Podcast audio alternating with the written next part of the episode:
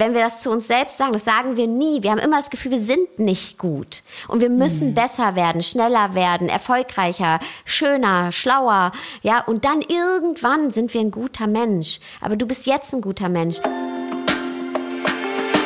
Get Happy. Der Achtsamkeitspodcast von Antenne Bayern. Und hier ist Kati Kleff. Herzlich willkommen, ihr Lieben. Wie schön, dass ihr auch an diesem Freitag im Juni dabei seid. Meinen heutigen Gast muss ich gar nicht mehr wirklich vorstellen, denn sie war bereits im Oktober bei Get Happy und es war für uns beide ein so wohltuendes und inspirierendes Gespräch, dass wir uns da schnell einig waren, dass wir das möglichst bald wiederholen möchten. Und jetzt gibt es einen aktuellen schönen Anlass, denn seit einigen Wochen steht ihr neues Buch in den Läden. Du bist mehr als genug. Da gehe ich aber sowas von mit. Herzlich willkommen, Sarah Desai. Vielen, vielen, vielen Dank, dass ich hier wieder zu Gast sein darf. Wie geht es dir? Wie fühlst du dich? Gratulation zum neuen Baby. Fühlt sich richtig gut an. Es war diesmal auch nicht so eine schwere Geburt. Ähm, ja.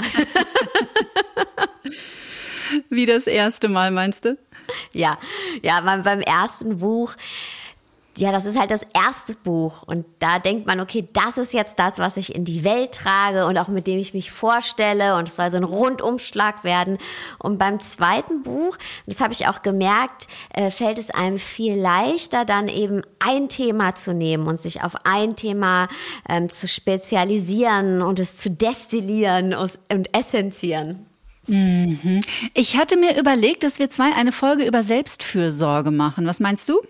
Ja, ein großes Thema in Sachen Selbstwert. Mhm. Absolut, denn genau darum geht's ja auch in deinem neuesten Werk. Ich habe ein bisschen gegoogelt im Internet und habe versucht, eine Definition des Begriffes Selbstfürsorge zu finden. Ich dachte, Wikipedia hat schon was darüber geschrieben, aber es war die AOK. Achtung, das Prinzip Selbstfürsorge bedeutet in der Psychologie, sich die Zeit für Dinge zu nehmen, die dem Einzelnen dabei helfen, gut zu leben und die seelische sowie körperliche Gesundheit zu verbessern.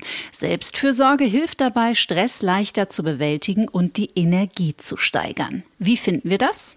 Tipptopp finde ich das. Äh, ja, kann ich so unterschreiben. Gibt es für dich einen Unterschied zwischen Selbstfürsorge und Selbstliebe? Mm, ich glaube, es ist sehr nah dran, aber ähm, Selbstfürsorge ist für mich noch ein bisschen praktischer fast. Ja, Selbstliebe ist natürlich auch, wie gehe ich mit mir um, natürlich, und kann ich auch in, äh, in der Praxis, ne, pushe ich mich ständig über meine Grenzen, nehme ich mir eine Pause, wenn ich eine brauche. Aber es ist ähm, noch mal mehr die Einstellung, also auch wie rede ich mit mir selber, wie spreche ich mit mir selber. Und ich glaube, Selbstfürsorge ist noch eine Ecke praktischer, noch eine Ecke mehr zum Anfassen. Mhm, ein bisschen alltagstauglicher, ne? Ja. Ja, würde ich auch sagen, tatsächlich. Man kann so mit so kleinen Tricks im Alltag anfangen, Selbstfürsorge zu betreiben. Ist es was, was du auch lernen musstest?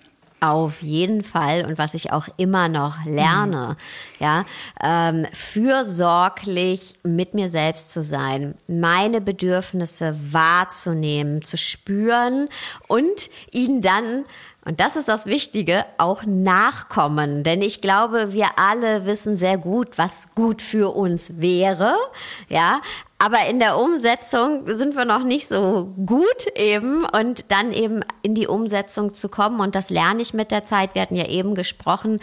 Dieses Mal mitten im Buchrelease bin ich in Urlaub gefahren und äh, oder ich lerne auch gerade Interviews abzusagen, Dinge nicht zu tun, ähm, die bestimmt für mein beruflichen Werdegang gut wären oder fürs Buch gut wären, aber wo ich einfach merke, ich brauche jetzt eine Pause. Mhm. So witzig, weil ich heute Morgen ähm, auch in einem sehr hohen Stresslevel aufgewacht bin und dann das erste Mal seit Wochen wieder meditiert habe und dann festgestellt habe, es gibt auch dieses wunderbare Bibelzitat, was siehst du den Dorn im Auge deines Feindes, aber den Balken in deinem eigenen siehst du nicht. Und dann dachte ich echt so, hey, das gibt's doch gar nicht. Jetzt ist es mir wieder passiert, dass es mir entglitten ist. Geht's dir da auch so? Total oft. Also ich kenne das sehr, sehr gut. Und das Schöne ist aber, dass umso schneller man es erkennt, umso einfacher kann man gegensteuern. Also ich werde wahrscheinlich immer ein bisschen der Typ Mensch sein, der schnell losrennt und was umsetzen will und ne, ganz viele Visionen hat, die ich äh, entwickeln will und in die Welt tragen will. Und so, so, ein, so, so ein Mensch sein, der viel macht. Aber ähm, ich erkenne eben jetzt viel schneller, wann es nicht mehr dienlich ist oder wann ich eben auch mal einen Schritt zurückgehen muss, weil ich zu nah dran bin. Ja, ja? genau. Genau, das ist so, wenn man klassisch im Alltag betriebsblind ist, mhm. was den eigenen Seelenbetrieb angeht. Du hast ja die großen Player mh, aus dem Bereich des Selbst in dem Buch auch wunderbar beleuchtet und jedem ein eigenes Kapitel gewidmet. Die Selbstfürsorge ist dabei, die Selbstliebe, natürlich der Selbstwert, das ist auch die Unterzeile des Buches, erkenne und nutze deinen Selbstwert. Selbstvertrauen ist dabei, Selbstbewusstsein, ist ja letztendlich. Also es ist kein Unterkapitel, aber all das, äh, ne, was ich mir, dessen ich mir bewusst werde, was zu mir gehört, führt ja letztendlich zu Selbstbewusstsein. Ja, und das ist ganz schön, weil mir da noch nie bewusst war, wie genau diese Begriffe gerade in das wieder Bewusstsein der Menschen geraten und wie wichtig das ist, weil wir waren so viele Jahre immer nur auf Selbstbewusstsein und für mich heute hatte ich eine ganz, ganz falsche Definition von dem Begriff Selbstbewusstsein. Selbstbewusstsein bedeutete für mich mal, du musst selbstbewusst auftreten. Aber irgendwie mhm. ist es das gar nicht, ne? Nee, also für mich, aber ich kann es total nachvollziehen.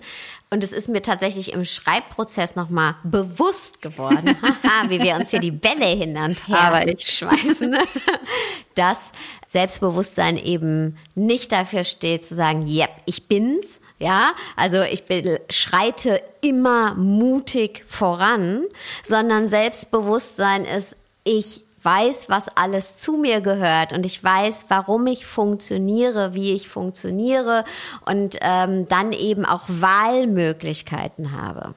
Hm. Ja, sich seiner selbst bewusst zu werden. Ne? Genau. Ich habe am Anfang immer gedacht, bei dem Begriff Selbstfürsorge, das bedeutet, ich lasse mir eine heiße Badewanne eintrinken, Tee und lese ein gutes Buch. Aber die Bereiche im Leben, die sich um die Selbstfürsorge drehen, die sind viel, viel schichtiger. Erzähl mal, wo du der Meinung bist, wo Selbstfürsorge überall ihre Fühler ausbreitet. Oh, schöne, äh, schöne Frage. Ich für mich persönlich, ja, finde das zum Beispiel ein ganz, ganz wichtiges Thema wenn wir von Selbstfürsorge sprechen, das nicht fehlen darf, ist Grenzen. Ja, ähm, was sind meine Grenzen? Und zwar ehrlich zu mir zu sein, was meine Grenzen sind. Unsere Grenzen umziehen unser ganz persönliches Hoheitsgebiet, in dem wir individuell bestimmen, was ist erlaubt, was ist nicht erlaubt, was tut mir gut, was tut mir nicht gut. Und mir dessen erstmal bewusst zu werden, ja, was brauche ich? Ähm, was äh, sind meine Werte, was sind meine Kraftressourcen, ja, was habe ich auch für persönliche Empfindungen, die ich auf welche Art und Weise auch geachtet werden, haben möchte, um mir dessen bewusst zu werden und zwar ehrlich zu sein, ja, auch wo sind eben meine Limits für mich als Sarah?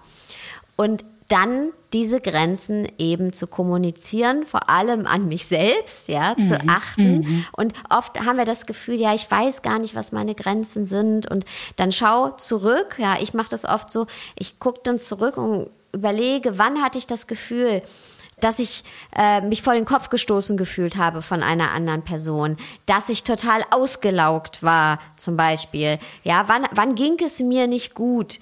Wann hatte ich ein schlechtes Gefühl in der zwischenmenschlichen Begegnung? Und dann mhm. loten sich ziemlich schnell die eigenen Grenzen aus. Ja, wurden meine Werte missachtet? Hatte ich das Gefühl, oh, ich konnte meine Werte gar nicht auf meinem Job ein, einbringen. Auf einmal geht's da in eine Richtung, oh, da stehe ich eigentlich gar nicht mehr hinter. Ja, mhm. oder ähm, habe ich mich selbst über meine Kraftressourcen hinaus gepusht. Und so bekommen wir ein, ein schönes Bild von den eigenen Grenzen. Und dann geht es eben darum, die zu kommunizieren und selbst gegenüber und anderen. Und oft, wenn wir über Grenzen sprechen, darf halt auch ein Nein fallen. Und dieses mhm. Nein kommt uns wahnsinnig schwer über die Lippen. Ja, so ein Ja zu jemandem sagen wir ganz schnell, ja, aber so ein Nein, oh, da sind wir oft in einem Zwiespalt. Und da stelle ich mir dann auch oft die Frage, okay, Sarah, was würde ein falsches Ja jetzt für Folgen haben? Was müsste mhm. ich dafür aufbringen? Und kann ich das aufbringen? Habe ich überhaupt die Ressourcen dafür? Auf was müsste ich verzichten, wenn ich Ja zu etwas sage? Auf was müsste ich mhm. persönlich verzichten? Das kann auch Zeit sein, das kann aber auch wie gesagt, meine Werte, meine Einstellung, meine Überzeugungen sein, ja? Muss ich die gerade hinten anstellen? Dafür bin ich dafür bereit. Was kostet mich das? Und wenn ich dann sage, nee, ich bleibe lieber in meinem Hoheitsgebiet, mhm. dann muss ich halt meine Grenze auch kommunizieren. Und das können wir ja aber auch sehr respektvoll machen. Und ich glaube aber, dass das eben sehr schwierig für uns ist, ja, weil, ja, so ein Ja, da lassen wir uns schnell zu hinreißen und ein Nein kommt weitaus schwieriger über die Lippen. Und das müssen wir lernen, individuell mhm. äh, zu sagen, nein, ich kann gerade nicht, es geht nicht. Mhm. Dieses, warum uns das so schwer fällt, beziehungsweise warum uns das Ja leichter fällt, da haben wir ja alle so ein bisschen unsere eigenen Worte und unsere eigenen Definitionen dafür. Und ich würde wahnsinnig gerne deine ganz eigenen Sarah-esken Worte nochmal hören, warum es so schwer ist, Nein zu sagen und ja dann auch in diesem Moment häufig Nein zu sich. Was glaubst mhm. du? Das ist also für mich persönlich mein Gedanke dahinter ist meine innere Kritikerin, ja, eine mhm. Attacke meiner inneren Kritikerin, die mir sagt, du bist nicht gut genug, um Nein zu sagen. Ja, also das ist, liegt an dir per se, dass du nicht gut genug bist, dass du nicht genug Ressourcen hast, dass, oder du kannst dir das überhaupt nicht leisten, Nein zu sagen. Du bist dafür nicht gut genug. Du musst was dafür tun, dass die Menschen dich mhm. mögen oder dass deine Arbeit von Wert ist. Und dazu gehört dann eben immer machen und Ja sagen. Und das ist es halt. Nein bedeutet auch ein bisschen äh, eine, eine Abgrenzung, also Grenze, ja. Mhm. Und ähm, oft haben wir Angst, dass durch diese Abgrenzung ähm, ein Konflikt entsteht. Dabei ist es eben so wichtig, diese Abgrenzung füreinander klar zu machen, untereinander über die Grenzen zu sprechen. Denn nur wenn wir zwei über unsere Grenzen sprechen und deine werden ganz anders sein als meine, kann ich deine mhm. auch achten. Und mhm. wir können auf einer viel tieferen und nachhaltigeren, ich glaube, das Wort ist nachhaltig, nachhaltigeren ja. Ebene eine Beziehung führen und fühlen uns auch wirklich wohl beieinander, ja, weil wir uns achten als Menschen. Aber es ist halt schwer, weil wir die Angst vor Ablehnung, also so ist es auf jeden Fall in meinem Fall und ich glaube, so diese Angst vor Ablehnung ist letztendlich auch ja der Grund, warum uns das so schwer fällt, mhm. Nein zu sagen. Mhm. Richtig, richtig gut. Das, was du gerade gesagt hast, ist genau das, was ich auch jetzt im höheren Alter erlebe. Wobei ich mich auch immer frage, ob Selbstfürsorge nicht auch ein Reifungsprozess ist, ob es nicht auch vielleicht ganz menschlich ist, dass die manchmal erst so spät in unser Leben kommt. Aber das, was du gerade beschreibst, nämlich auch Beziehung zu erfahren auf einer ganz anderen Ebene. Also, dass ich diese Erfahrung jetzt machen darf als Lohn für meine harte jahrelange Arbeit, die ja auch immer noch anhält, genau wie in deinem Fall. Egal, ob das mit meinem Partner ist oder auch mit Freunden, offen zu kommunizieren. Ich merke gerade, hier ist eine Grenze und die möchte ich gerne ziehen, aber ich bleibe trotzdem mit dir in Verbindung. Das finde ich ist wirklich eine der wertvollsten Erkenntnisse und Erfahrungen in diesem ganzen Prozess. Du nickst schon. ja, sehe ich ganz genauso. Also ja. wirklich nachhaltige Beziehungen und, und echte Beziehungen zu führen. Und dann, und das gibt es eigentlich was Schöneres, als uns so sicher mit Menschen zu fühlen, dass wir Nein sagen können. Ja, und dass wir sagen mhm. können, hier ist meine Grenze und ich muss nichts verteidigen, ich muss mich auch nicht selbst darüber pushen, ja, äh, sondern ich kann die ganz offen kommunizieren. Mhm. Und auch in dem Zusammenhang, ich finde, ein Nein ist dann häufig auch oder kann sein, nein, ich möchte heute einfach nicht gut drauf sein. Mhm. Ich bin's ja. nämlich gar nicht. Ich bin nämlich heute traurig oder ich habe Kopfschmerzen oder ich bin einfach wütend. Im besten Fall weiß ich es nicht. Aber auch da ein Nein dazu, ich möchte hier nicht performen und auch das kann total heilsam sein. Zumindest nach meiner Erfahrung. Ja, absolut. Ähm, anderen gegenüber und auch uns selbst gegenüber. Und äh, wenn wir tiefe Beziehungen führen, hat das Gegenüber ja meistens auch überhaupt gar kein Problem damit. Und das genau. ist wieder unser Selbstbild. Warum habe ich ein Problem damit, äh, mir einzugestehen, ich kann heute nicht. Ich, ich mhm. würde gerne, aber ich kann einfach nicht. Mir geht es nicht gut, körperlich, seelisch, geistig und es ist okay. Und ich, warum fällt mir das so schwer, das mh, mm, zu kommunizieren? Ja, einem Menschen, der mir sogar nahe steht. Warum fällt mir das schwer, das dieser Person zu sagen? Weil es mir dann selber schwer fällt, mir selbst das einzugestehen. Aber warum ist es so? Ja, mhm. warum pushe ich mich dann wieder über meine eigenen Grenzen? Was hat das wieder mit meinem Selbstbild zu tun? da sind wir wieder bei der inneren Kritikerin, die mir sagt, ja, du bist nicht gut genug, so wie du bist, als Sarah. Einfach nur als Sarah, die sich gerade schlecht fühlt, äh, die einen Down hat, ja, das darfst du dir nicht erlauben. Du musst immer mutig voranschreiten mit einem Lächeln im Gesicht. Ja, good luck with that. Wie weit komme ich denn da? Ja. Und, und wie, anst wie anstrengend, ne? Wie anstrengend, wie kräftezehrend. Nachdem du sie schon zwei oder dreimal erwähnt hast, die innere Kritikerin, ich suche es gerade in deinem Buch, was ich bei mir habe, ich musste an einer Stelle wirklich laut lachen. Nämlich, hilf mir bitte kurz, wie nennst du das Blocksprache? Wenn das du deine inneren mhm. Das Blockmantra. Bitte erklär uns mal, was das Blockmantra ist. Das fand ich wirklich lustig und ich kenne das übrigens auch. Du erzählst es erst und dann erzähle ich dir ganz kurz meine Erfahrung damit. Was ist denn das Blockmantra?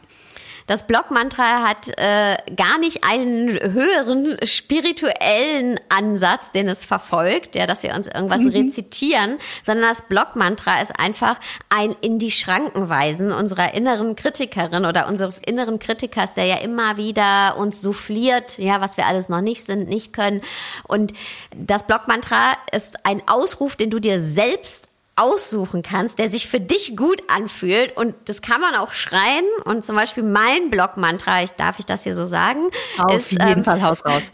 Einfach halt die Schnauze, ja? Halt die Schnauze, meine innere Kritikerin. Was du erzählst, ist einfach Bullshit. So, Punkt. Und das heißt nicht, dass ich meine innere Kritikerin dann verdränge, ja, uns ist ja schon genau. bewusst, dass wir uns mit all dem genau. auch auseinandersetzen müssen. Ja. ja. Aber ich gehe jetzt mal davon aus, dass jeder Mensch, der diesen Podcast hier hört, sich eh mit sich selbst auseinandersetzt. Ja. Aber manchmal ist es eben auch reicht's auch einfach und dann brauchen wir nicht mehr mit einem kognitiven, intellektuellen Ansatz daran zu gehen. Ja, manchmal reicht eben auch einfach zu sagen, so, jetzt halt die Schnauze und gut ist, ich weiß, dass das Quatsch ist, das, was du mir erzählst, weil das wissen wir ja, ne, wie so vieles mhm. in unserem Leben. Verstanden haben wir das alle. So. Mhm. Und natürlich ist das jetzt kein, keine, kein Mantra oder keine Übung, wo ich jetzt sagen würde, Mensch, und das ist jetzt total transformativ und erreicht dich auf einer tieferen Ebene und löst was auf.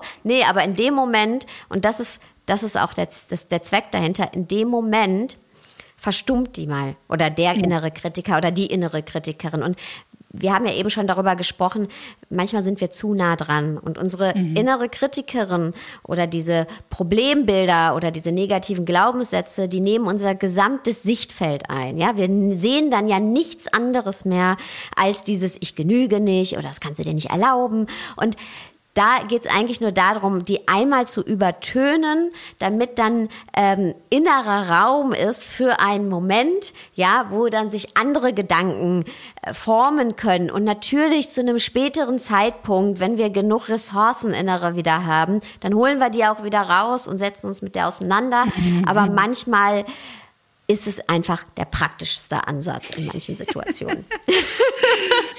Ich musste deswegen wirklich lachen, weil ich wusste gar nicht, dass das auch andere Menschen machen. Ich habe das nicht gelernt. Ich habe irgendwann vor ein paar Jahren äh, mal mitten in der Nacht, wo ich aufwachte gegen halb zwei, also wirklich so ein Klassiker. Ne? Es, es weckt dich, weil du aufs Klo musst. Und in dem Moment, wo ich also mit geschlossenen Augen Richtung äh, Badezimmer stolper, geht's in meinem Kopf schon los. Ja, und dann hat er das und du wirst sehen und das wird scheiße und das auch. Und da habe ich irgendwann laut in die Wohnung, mitten in der Nacht, wirklich sehr laut gesagt, ihr haltet jetzt alle die Klappe. Es ist halb zwei, mitten in der Nacht. Ruhe jetzt. Ich will's nicht mehr hören. Und dann passierte das Wunder. Im Kopf war Stille. Ja. Sensationell. Blockmantra, den Begriff habe ich auf jeden Fall schon mal mitgenommen, wie vieles andere aus diesem schönen Buch. Ich finde, liebe Sarah, dass man sehr, sehr merkt, wie viel Liebe da drin steckt und wie viel Gedanken du dir gemacht hast. Nicht nur mit unglaublich süßen Illustrationen, mit wirklich alltagstauglichen Inspirationen für diese ganzen Bereiche, mit denen wir uns hier tagtäglich beschäftigen, sondern was mir auch richtig gut gefällt, sind die Geschichten, die du da reingeschrieben hast. Das war sicherlich eine längere Recherchearbeit, oder? Oder waren das Geschichten, die man dir mal erzählt hat, die dir begegnet sind auf deiner Reise? Das sind äh, Geschichten tatsächlich, die mir auf meiner Reise immer wieder begegnet sind. Und ich hatte erst gar nicht vor, Geschichten da reinzubringen. Ne? Weil ich, mir war klar, ich möchte etwas, ein Buch machen, das wir integrieren können in unseren Alltag. Weil Wissen ist Macht, Wissen ist gut, so, aber ich gehe davon aus, dass eben die Menschen, die meine Bücher kaufen, sich eh wie die Zuhörer und Zuhörerinnen hier mit sich auseinandersetzen. Das heißt, wir haben schon ganz viel Wissen und jetzt geht es um die Umsetzung, weil leider ist Wissen ohne Erfahrung nichts wert, vor allem wenn es um uns selber geht. Und deswegen so war es wichtig, okay, wie kann ich in die Umsetzung kommen und zwar in meinem Leben? Ja, also dieses Buch soll wirklich da sein für die Leser in dem vollen Alltag mit dem frühen Aufstehen, den langen Einkaufslisten, dem äh, Rechnungen zahlen ja, den Erwartungen, manchmal auch den Enttäuschungen. Das Buch ist für dich da, so. Und es ist eben mhm. da, für die Lebenssituation oder den Moment, in dem du gerade bist, da für dich.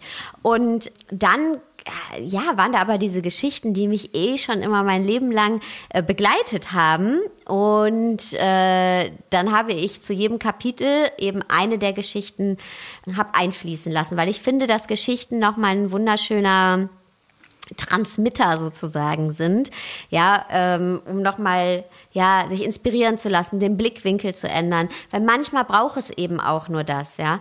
Manchmal mhm. sind Lösungen so herrlich naheliegend, dass wir zu nah dran sind, dass wir es selbst nicht sehen und dann ist so eine Geschichte einfach ein, ähm, ja, ein, ein schöner Perspektivwechsel. Schöner Perspektivwechsel und ich finde auch so, es, es gibt einem die gefühlte Gewissheit, ich bin mit all dem gar nicht alleine. Mhm. Und es beschäftigt die Menschheit schon seit Jahrtausenden. Da sind ja, du hast teilweise sind die Verfasser nicht bekannt.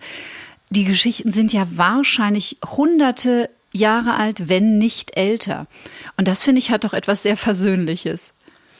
Absolut. Und äh, genau, man findet sich da eben immer wieder. Und ich habe ja auch das Buch mit einem Zitat von Augustinus von Hippo eröffnet.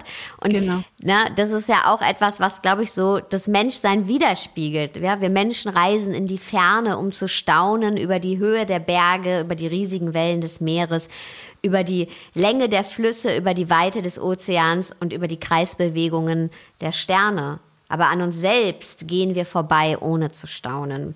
Und mhm. ich habe das ja noch ein bisschen sogar weiter ausgeführt, indem ich sage, hey, würdest du den hohen Berg dafür herabsetzen, dass auf seinem Gipfel keine Wälder wachsen? Oder würdest du den klaren Bach dafür kritisieren, dass sein Wasser süßer ist als das des Meeres? Oder würdest du den Regenwald verächtlich abtun, weil er keine Wüste ist? Mhm. Würdest du nicht. Aber so poetisch diese Bilder eben auch klingen mögen, sie beschreiben ein grundlegendes Problem von uns Menschen. Wir wollen fast nie wahrhaben, dass wir so, wie wir sind, eben gut sind. Und mhm. das macht ein Selbstwertgefühl aus, ein gesundes. Zu sagen, ich als Sarah, mit all dem, was zu mir gehört, was ich mir natürlich angucken muss, ja, und mit all dem, mit meinen Stärken, mit meinen Schwächen, mit meinem Ganzen, mit meinem Verletzten, mit meinen, meinem Licht und mit meinen Schatten, mit all dem, was zu mir gehört, hab das Recht, glücklich zu sein. Ich bin ein mhm. guter Mensch. Ich bin ein guter Mensch. Und das, und das hört sich so einfach an, aber ja, wenn wir das zu uns selbst sagen, das sagen wir nie. Wir haben immer das Gefühl, wir sind nicht gut. Und wir müssen mhm. besser werden, schneller werden, erfolgreicher, schöner, schlauer. Ja, und dann irgendwann sind wir ein guter Mensch. Aber du bist jetzt ein guter Mensch. Mit den Fehlern, die du machst. Mit, mit dem Hinfallen, mit dem Stolpern, ja, und es gilt für mich eben ganz, ganz, ganz genauso. Und das ist ein gesunder Selbstwert. Und aus diesem Stadium können wir uns ja auch viel besser entwickeln. Und es hat was sehr, sehr Existenzielles, ne? zu sagen, Total. ich habe das Recht auf ein gutes Leben. Ich bin ein guter Mensch. Bin ich perfekt? Nein. Habe ich nie wieder Selbstzweifel? Nein. Ja, mache ich keine Fehler? Nein. Ja, und trotzdem bin ich ein guter Mensch. Und, und wenn wir uns das sagen, da darf so viel dann daraus entstehen. Hm. Oh, muss ich erstmal durchatmen. Wirklich total schön. Berührt mich total. Weil ich das natürlich zum einen auch von mir kenne und meinen Glaubenssätzen und meinen auch traumabedingten Glaubenssätzen. Und ich stelle immer wieder fest, ähm, ich arbeite ja auch mittlerweile mit vielen Menschen, vor allem mit Frauen, die momentan viel auf der Reise sind, wobei ich finde, es werden auch mehr Männer. Und häufig ist es so, und das Wort Wunder ist ja auch eines, das du benutzt in deinem Buch immer mal wieder. Und viele dieser Menschen haben eine wirklich schwer traumatische Erfahrungen in ihrer Kindheit gemacht, häufig über einen langen Zeitraum und sind sich dessen überhaupt nicht bewusst. Und allein wenn ich zu denen sage, weißt du, dass es ein totales Wunder ist, dass du überlebt hast, mhm. dass du heute hier sitzt und so so so eine tolle Frau bist und so erwachsen und so resilient und dass du jeden Tag aufstehst und deine Kinder versorgst, weißt du eigentlich, was das für ein Wunder ist? dann ist erstmal kurz Stille, aber dann merke ich, irgendetwas fängt an, in Resonanz zu gehen und sie fangen an, es zu erahnen. Und das ist, finde ich, wirklich ein magischer Moment, weil auch du Sarah, hast völlig recht, wir sind ein totales Wunder. Es ist ein Wunder, dass wir da sind.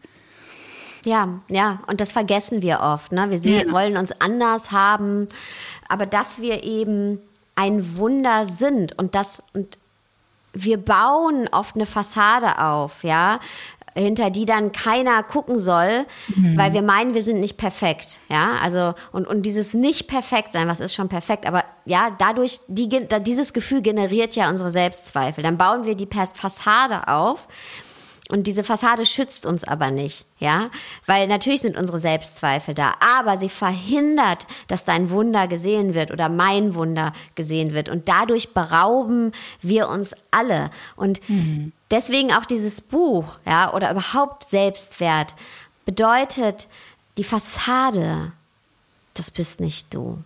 Mhm. Die Selbstzweifel oder das Unperfekte bist auch nicht du. Aber die die dunklen Stellen vielleicht in deinem Lebenslauf oder die Ecken und Kanten, ja, die zu dir gehören, das bist du. Und die sind ein unverzichtbarer Teil deines Wunders. Weil ja. die sind ein Teil von dir. Die müssen dich nicht immer negativ prägen, aber du, die, die haben dich mitgeformt. Du hast dich daraus entwickelt, jetzt zum Beispiel, weil du gerade das mit den traumatischen Erfahrungen äh, gesagt hast. Ja, und wenn wir das annehmen, dann, dann sehen wir uns für dieses Wunder, das jede, jeder von uns ist. Hm. Integration statt Amputation, sage ich immer. das ist, äh, ja, das hätte ich besser nicht sagen können hört naja, sich sehr harsch an, aber es stimmt, ja. Es stimmt. Wir, wir, es ist ja, es hat ja lange, lange Zeit war das ja auch so ein großes Missverständnis in dieser Persönlichkeitsentwicklungsszene, sage ich jetzt mal, dass wir uns von dem verabschieden müssen und äh, das schneiden wir aus unserer Erfahrung und Seele heraus und das werden wir los. Das ist ja so der Klassikersatz. Aber jetzt fällt ja langsam der Groschen, dass das wohl nachhaltig nicht funktioniert, weil wir können ja auch unsere Erfahrungen nicht ungeschehen machen.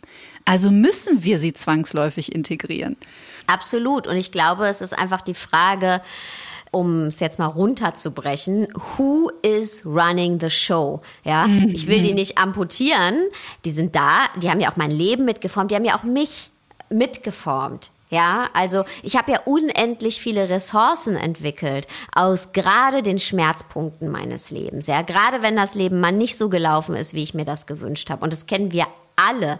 Wir mhm. alle waren schon unzählige Male in Situationen, da saßen wir nicht mehr hinter dem Steuer unseres Lebens. Da gab es den Tod, den Verlust, die Trennung, die Kündigung, Krankheit, ja.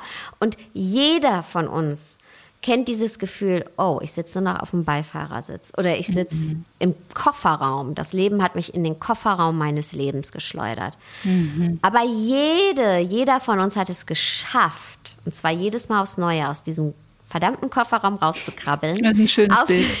Auf den Beifahrersitz, vom Beifahrersitz mhm. rüber zu rutschen und die Hände wieder ans Lenkrad zu legen. Und das hat das können kleine Schritte sein. Es kann sein, dass ich eine halbe Stunde am Tag mir einplane, spazieren zu gehen, wenn mir die Kraft für irgendwas anderes fehlt und einfach mhm. in, rauszugehen und eine Routine daraus zu entwickeln und dann mich dadurch zu stärken und dann kann das nächste kommen und das nächste kommen und das nächste kommen und das ist jetzt nur ein Beispiel, ne? aber mhm. jeder von uns hat schon so oft Wege gefunden, neue Wege beschritten, Lösungen gefunden. Und die kurzzeitige Lösungstherapie äh, sagt ja auch, ja, jeder, jedes Problem, das ein Mensch oder dem ein Mensch individuell mit dem es er oder sie konfrontiert ist, kann er oder sie aus sich heraus lösen, mhm. weil wir eben schon ganz oft Probleme gelöst haben. Also wir sind nie aufgeschmissen, so mhm. zu sagen, ja. Und da, und deswegen da sind eben auch, ist eine unermessliche Kraft drin verborgen, mal zu gucken,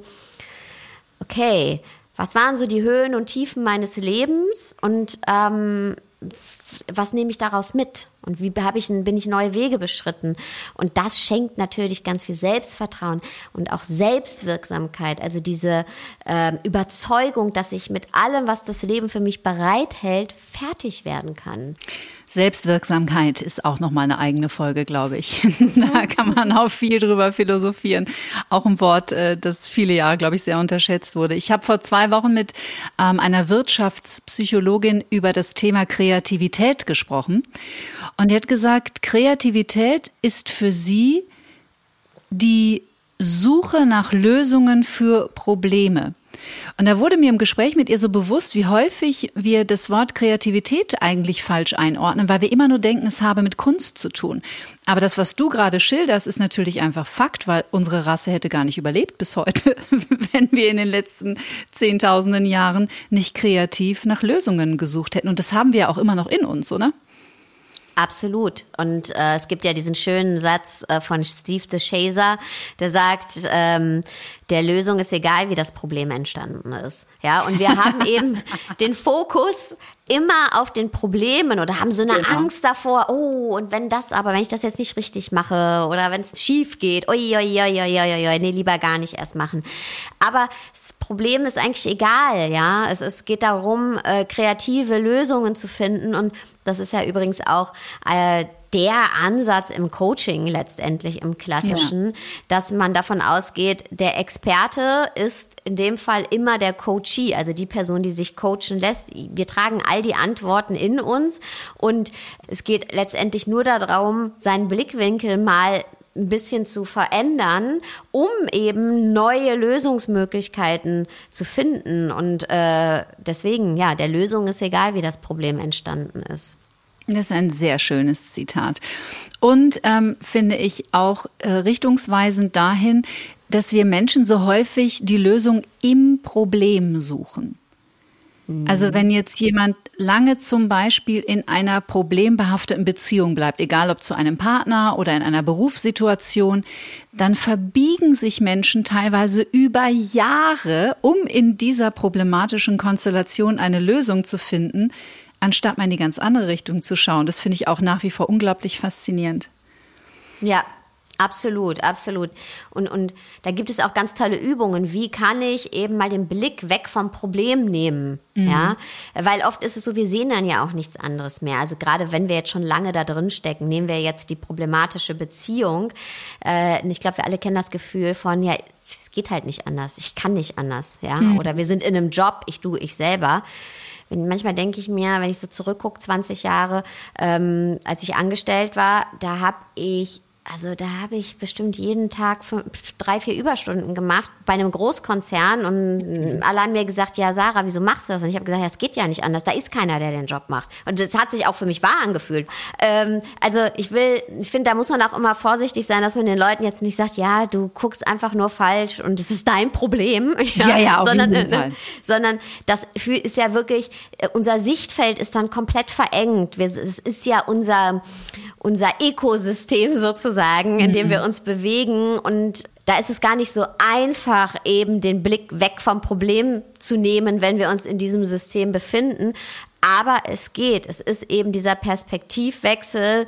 Und manchmal brauche es eben auch einfach ein bisschen so ein Anstupsen von außen. Das kenne ich auch von mir selber, mhm. dass dann mhm. jemand sagt, so, ich nehme dich mal kurz raus, gedanklich aus diesem System und jetzt gucken wir mal nach kreativen Lösungen, also den, den Blick weg vom Problem hin auf die Lösung.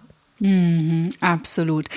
Und auch das ist ja alles Selbstfürsorge. Ich habe gerade so gedacht, wir müssten eigentlich so die Holy Seven ausrufen. Also Selbstfürsorge, Selbstwirksamkeit, Selbstbewusstsein, Selbstvertrauen, Selbstwert, Selbstreflexion, Selbstverständlich.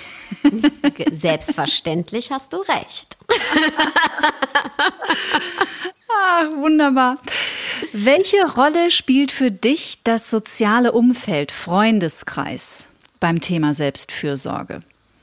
Ähm, ich finde, es ist wichtig, aber ähm, auch das bestimme ich selber. ja, mhm. denn also ich kann auch von meinem ganz persönlichen Beispiel ausgehen. Also meine Freunde zum Beispiel wissen, ich bin absolut schlecht im Kommunizieren. Ja, mhm. also wenn du auf mein Telefon jetzt gucken würdest, dann würdest du da 98 ungelesene WhatsApp-Nachrichten. Das hältst du aus? Ja. Und das oh, ich bewundere dich stark. Das ist ja großartig. Ja. Wie geht denn das? Ich ignoriere es einfach. Aber meine Freunde wissen aber eben auch, wenn es etwas gibt, also wenn sie jetzt wirklich meine Hilfe brauchen oder es ist einfach der Bedarf, wirklich ne, zu sprechen, dann wird das Telefon in die Hand genommen und dann lasse ich auch alles stehen und liegen. Dann sage ich andere Sachen ab. Das ist überhaupt äh, keine Frage. Aber ich bin eben nicht so der kommunikative Mensch. War ich noch nie. Ja. Mhm. Und das stresst mich. Das stresst mich. Dann, dann antworte ich auf so eine Smalltalk-Nachricht. Dann kommt schon die Antwort. Dann muss ich ja wieder antworten. Das ist für mich so, ein, so, ein, äh, so eine Sisyphus-Arbeit. So. Ja, verstehe ich. Und heißt das, dass ich meine Freunde nicht liebe? Ich liebe sie, aber die haben das halt akzeptiert, dass ich so bin und sie wissen, wenn sie mich brauchen, bin ich da und wir fahren auch zusammen in Urlaub und alles, aber ich bin einfach nicht der Mensch für äh, Smalltalk-Kommunikation und ja, das ist da habe ich auch erstmal gelernt, dazu zu stehen und das natürlich auch entsprechend zu kommunizieren.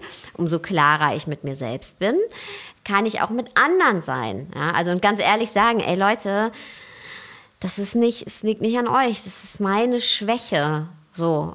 Und die wird nicht, na, ich passe mich auch ein bisschen an, aber ich, es geht, ich werde immer so sein, ein mhm. Stück weit, weil ich sonst total gestresst bin. Mhm. Ja. WhatsApp, ich bin nicht mehr bei WhatsApp, aber WhatsApp-Gruppen war für mich auch oh also hohe Schule. Oh mein Gott, ich sag direkt immer bitte kein, ich lösche mich direkt aus jeder Gruppe raus. Ja. Das ist ja auch eine Form von Nein sagen und Selbstfürsorge, ne? Wenn, wenn da dann einfach steht, Kathi hat die Gruppe verlassen. Ja. Wenn dann so hinter den Kulissen aus von anderen Teilnehmern aus der Gruppe alles okay bei dir kommt, ja, Mann, ich hasse einfach WhatsApp-Gruppen. Es killt mich, es bringt mich um. Und es hat auch für mich wenig mit Selbstfürsorge zu tun. Aber ich finde, all das sind so diese kleinen Dinge, die alle dazugehören. Es gehört dazu, auch zu kommunizieren und zu sagen, es tut mir so leid, ich habe euch super, super lieb. Bitte nehmt es nicht persönlich, es hat nichts mit euch zu tun. Es stresst mich einfach. Deswegen lebt wohl aus dieser WhatsApp-Gruppe, ruft mich an, wenn was ist. Ist auch Selbstfürsorge. Absolut. Und deswegen ist es schon wichtig, auch das zu kommunizieren, damit es eben auch nicht so also es hat sich jetzt so flapsig angehört, aber na, es ist ein schönes Beispiel, um ja. ähm, auch wie wir zwischenmenschlich funktionieren, weil vielleicht hat ja dein Gegenüber, das dir total wichtig ist, ein ganz anderes Bedürfnis. Vielleicht ist es genau die Person, die ähm, das braucht, ja, diesen so zu wissen, hey, da ist jemand, wenn ich, na, da, da kriege ich eine, eine Nachricht und wenn es ein Herzchen ist und ich fühle mich, ich bin nicht alleine und dass man einfach sagen kann, hey, unsere Bedürfnisse sind total konträr aber wir haben darüber gesprochen und wir haben irgendwie einen Code vereinbart. So, was brauchst du? Wie kann ich auf dich zu sehen? Was brauche ich? Und das habe ich auch mit mhm. Freunden so, ja. Und mhm. ähm, das und, und wie gesagt, das ist ein flapsiges Beispiel, aber es beschreibt es ziemlich gut. Wir haben eben alle unterschiedliche Bedürfnisse oder Grenzen und mein Hoheitsgebiet ist wahrscheinlich nicht deins. Und wenn nur wenn wir drüber sprechen, können wir uns eben auch treffen und einander äh, achten und ähm, eben mhm. in Fürsorge mit uns selbst und mit unserem Gegenüber umgehen. Selbstachtung. Das ist der siebte von den Holy Seven, statt selbstverständlich. Obwohl wahrscheinlich würden mir noch zehn weitere einfallen, die auch ganz schön sind. Hast du so Selbstfürsorgefresser? Mein Selbstfürsorgefresser Nummer eins ist dieser hier das äh, Smartphone, da stelle ich immer wieder fest, dass mich das so sehr von mir entfernt und es passiert mir immer wieder. Ich habe noch keine wirklich glückliche Lösung für mich gefunden, außer mir irgendwann mal wieder so ein Nokia 5810 zu kaufen, womit ich einfach nur telefoniere. Mhm. Hast du so kleine Energievampire? Ja, ja, natürlich. Also das äh, Handy, absolut. Das Handy, Social Media weil man mit der Aufmerksamkeit direkt wieder äh, draußen ist, ja, und äh, man kann ja auch, es ist ja kein Ende da. Das ist, glaube ich, auch so ein bisschen äh, äh, exemplarisch auch für dieses Beispiel eben mit den Nachrichten, die nicht aufhören, ja. Auch bei Social Media, es ist ja, es gibt ja immer was, was du dir angucken kannst. Es gibt ja kein Ende. So, mhm. und ähm, da, das ist auch mein Energiefresser. Deswegen, also ich habe mir da wirklich Zeiten zurechtgelegt sozusagen. Ähm, habe auch arbeitstechnisch, dass ich das so geregelt habe, dass alles, was ich an Content teile, sind meine Worte, ist alles von mir, das mache ich. Aber Nachrichten und sowas beantworten mache ich gar nicht mehr selber, weil sonst wäre ich mhm. damit. Und das geht eben auch so in meine Schwäche rein. Ne? Also für mich mhm. ist es, wenn ich schon so 50 äh, Nachrichten sehe und dann soll ich die beantworten, dann ist das schon irgendwie ein Monat, gucke ich da gar nicht hin und denke mir, nein, da will ich nicht hingucken. Dann nehme ich mir mhm. irgendwann mal Zeit, dann beantworte ich sie und dann schreiben alle wieder zurück, ach danke, dass du geantwortet hast, was total schön ist, ja, aber was ja. mich fertig macht. Ja, und deswegen ja. ist es auch gut, eben seine Grenzen auszuloten und auch seine Schwächen, weil dann kann man mit ihnen leben, statt die ganze Zeit gegen sie anzukämpfen. Dann kann man wieder kreative Lösungen finden. Ja, äh, bei mir gibt es eine Person, die das jetzt zum Beispiel macht, die Nachrichten mhm. beantwortet, die für die ist das, die sagt zu mir immer, ach nö, das mache ich abends auf dem Sofa schnell, habe ich überhaupt kein Problem mit. Ja, mhm. war ganz anders. Und ähm, ja, deswegen, äh, ja, aber Energiefresser äh, ist auf jeden Fall.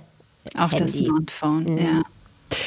Was mich total berührt hat, ähm, sind deine Schlussworte. Und da haben wir im Vorgespräch schon kurz äh, drüber gesprochen. Und da fühlt sich einfach, glaube ich, jeder daran erinnert. Und ich glaube, wir haben sogar das letzte Mal kurz darüber gesprochen, aber das kann man gar nicht oft genug sagen, dass auch dir das alles immer wieder passiert und dass es auch für dich Arbeit bleibt.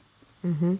Ja, ich beschreibe ähm, am Ende des Buches den Moment, als ich das Buch abgegeben habe, also so kurz vor der Manuskriptabgabe stand. Und ähm, ja, der Wecker klingelt, Berlin ist noch dunkel, ich sitze auf dem Bett und merke, ich bin total rest, rastlos, ja, oder ich spüre mich selbst überhaupt nicht. Und eigentlich müsste ich ja total glücklich sein, weil jetzt ist auch ne, ein Meilenstein erreicht, aber ich fühle irgendwie wenig oder meine Gedanken rennen schon wieder in den Tag und äh, ins nächste To-Do.